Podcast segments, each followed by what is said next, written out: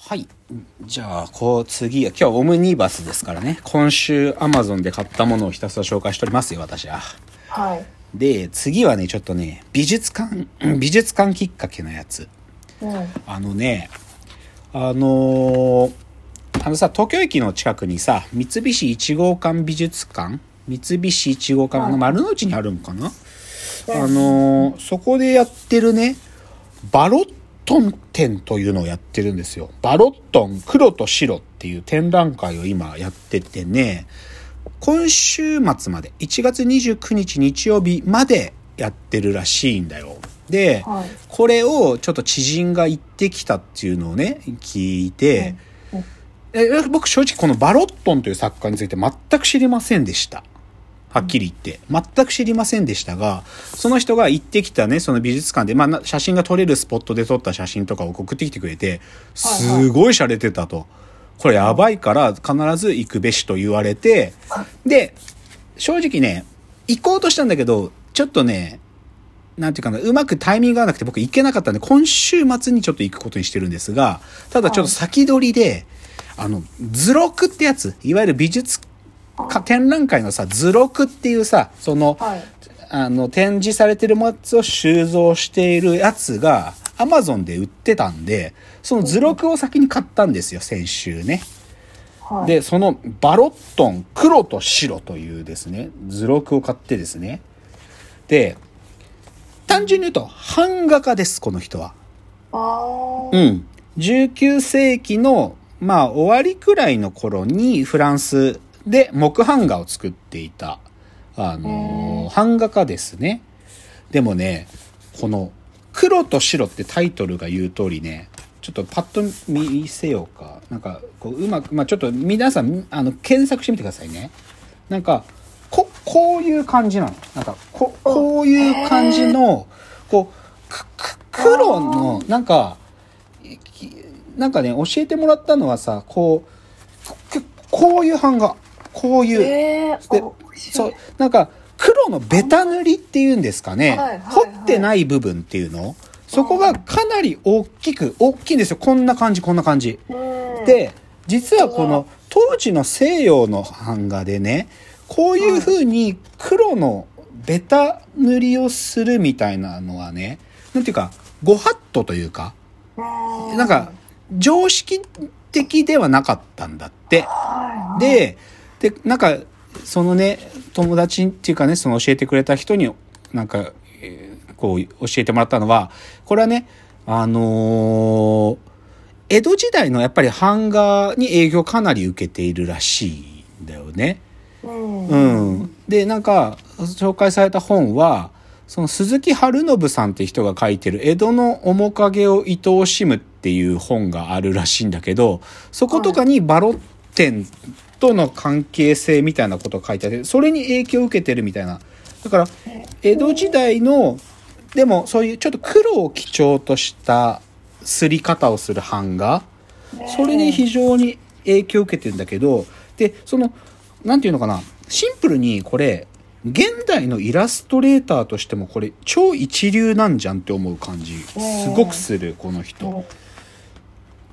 あ実際このね、図録の中にはそのジャポニスムに影響をすごく受けてるみたいなことも書いてあるね。書いてある。うん。でも、なんか、で、デザインの構図としてもね、すごく洒落てるんだよな、なんか。うん。うん、だってさ、これさ、ゆかさん見えるかな？これさ、なんかさ、山、山っつうの、丘？丘の版画だけどさ、こういう風に表現ってできると思う？こうさ、今僕口で喋ってますけど、あこう、1枚の絵のうち、95%下半分が真っ黒で、上の橋梁の部分ね、この稜線の部分だけが彫られている。でも、山って感じしない？なんかすごい。なんかあ山と雲だね。でも、すごいよね。なんか、こ、こういう感覚ってすごいよね。なんか。というのを、なんか教えてもらって、でもね、なんかね、展覧会行くと、やっぱり木版画だからちっちゃいんだって作品も。だからひょっとすると僕が見てるこの図録の、本当にこのサイズの、あのね、版画の絵がポコポコ展示されてるんじゃないかなと。なんか展覧会の案内を見たりすると思うけどでも僕こういうのすごくす好きですねこれ。とても洒落てる。洒落てるっていうかな。なんかなんかねミニマルだミニマルだとか最近言いがちだけど言いがちなんかねミニマルな作品でいいですねとか言いがちだけどなんかやっぱり黒と白だけでここまでのことできるってすごいことだよね。やっぱり、うん、とてもいい。バロッテンバロットンごめんなさいね。バロットン黒と白。うん。いや全然知らないんだけどなんかねえ僕が持ってる図録には特別エッセイで江国香織と平野啓一郎のエッセイも入ってるらしいんで、まあ、だから多分有名な人なんだよな全然僕知らなくて。なんかでもなんかあ美術好きの人たちの中では結構なんか評判な展覧会らしくって、なんか僕のセンサーにやべえ終わる直前でギリかかってくれてよかったと思ったけど、うん。うん誕生年は1865年生まれだねこの人やっぱり。で1925年で60歳で死んでるからやっぱりそうだね。19世紀って感じだろうね。うん。洒落てます。あの皆さんちょっとこのバロットン。バロットンさん。なんだフルネームなんて言うんだ？フェリックス・バロットンというらしいです。フェリックス・バロットンさん。この人すごいわ。なんか知れてよかった。なんか多分これパクってるイラストレーター多いと思あううん。なんか、うん、これパクってる人多いよ。なんかここういうのこういうスタイルのやつ書いてる人多いはずだからこれねちょっとこういうのがねいなんか知られちゃうと困っちゃうあイラストレーターも多いだろうなとは思いましたね。バロットンの黒と白という展覧会やっとるんで。っていうのが一つじゃないですか。じゃあもう一個はねこれちょっとね最近買ったわけじゃないんだけどちょっとなんかさ次回も込めてちょっとぜひ紹介したいっていうかあのですねあの現代思想って雑誌が、まあ、あるわけですよ。こうね、現代思想っていう雑誌があって、まあ、本屋さん行ってさ、今月はど誰が買い取るかなとか、まあ、僕はまあ必ず見てるんだよ。で、買う時と買わない時があるんだけどさ、まあ、新年の一発目って必ず、あの、なんていうの、なんか今年のテーマとかね、もしくはなんかこう考えない、だからこう今回のタイトルで言うと、地のフロンティア、今を読み解く23の知性っていうのでね、あでも創刊50周年って書いてあるからそれなりに制度者っていうかな現代思想にとっては重要な年なんだろうけどそれでね結構ショックやべえ自分がやべえなって思ったのがこうパッと見てねでまあそれでさペラってめくってさ書き手たちの名前バーって見るわけ。で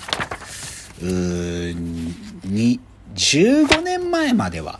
15年前までは僕は正直言うと現代思想でか書く人のことは大概知ってたんだよ。書き手。今回は誰々が書いているのか。はあ、はあ、と。あ大概知ってた。でも正直なんか最近その書き手のこととかあんま意識してないからとあとテーマを限定的にしか読んでないからか今回のこの「地のフロンティア今を読み解く23の知性」のうち僕お一人しかちゃんと知らないのよ。あの丸山義弘さんっていうオーストラリアで数学の検論をやっている日本でまあトップランナーがいるんですけどね。その人がまあ今回も検論について書いてたから買ったんだか正直他の人たちちらっと聞いたことあるけどそこまでなんかこう学者として意識したことない人たちばっかでこれねどっちかというと自分がまずいなって思ってんの。はっきり言って。うんなんか、いや、なんかね、それ、それちょっと離れちゃうきっかけとかもいろいろあったんだけどさ、でも、やっぱり、まあね、少なくとも、まあ日本人の文章だけ読んでてもしょうもないっつう側面は、なきにしもあらずなんだが、でもまあ、現代思想で書くっていう人たちを、23人の知性とか言っててね、そのうち1人しか知らない自分はちょっとまずいなって思った。うん、ジャンルとしてもさ、まあどっちかというとね、こう、社会哲学的な人とか政治学的な人とかであとは科学系の人言語学系の人とかまあぶ物理系の人とかもいるんだけどさそれをちょっと知らねえのはまじいなと思ってで別にこの人たちをフォローすりゃいいって話じゃなくてその確率の低さ自分のなんか。さっきのバロットンさんを知らなかったみたいなことはさまあそれは起きることよ。アートでさとかさうん。文化について知らないことっていうか初めて知りましたがたまに出てくるっていうのは喜びだけどやっぱりこのなんていうかアカデミズームとか評論とかの世界でやっぱりね書き手のこと知らないのはねまずいんですよ。まずいというか、かその確率が低いってことはね、自分の勉強が足りてないってことを意味していて、だからね、ちょっとこの、結構ショックで、この現代思想のね、今年一発目のこの、知のフロンティア、今を読み解く23の知性のうち、ほとんど知らなかったっていうのはまずい。っていうのをちょっとなんか今年初めとしてはね、本、雑誌を読む中でね、ちょっと反省が非常に深い。なんか、まずいなって思う。なんか、おキャッチアップできてないんだな、今の批評の世界を、と思うんだよ。うんうん、なんかちょっとね、もうちょっとなんかやっぱり、もう一回自分はもう一回入った入り口からしか入れてないってことをちょっと反省します。まあ逆、逆に自分だけの責任にしないとしたら、向こうのが書いてる側にもスターが生まれてないってことの裏返しでもあるんだけどね。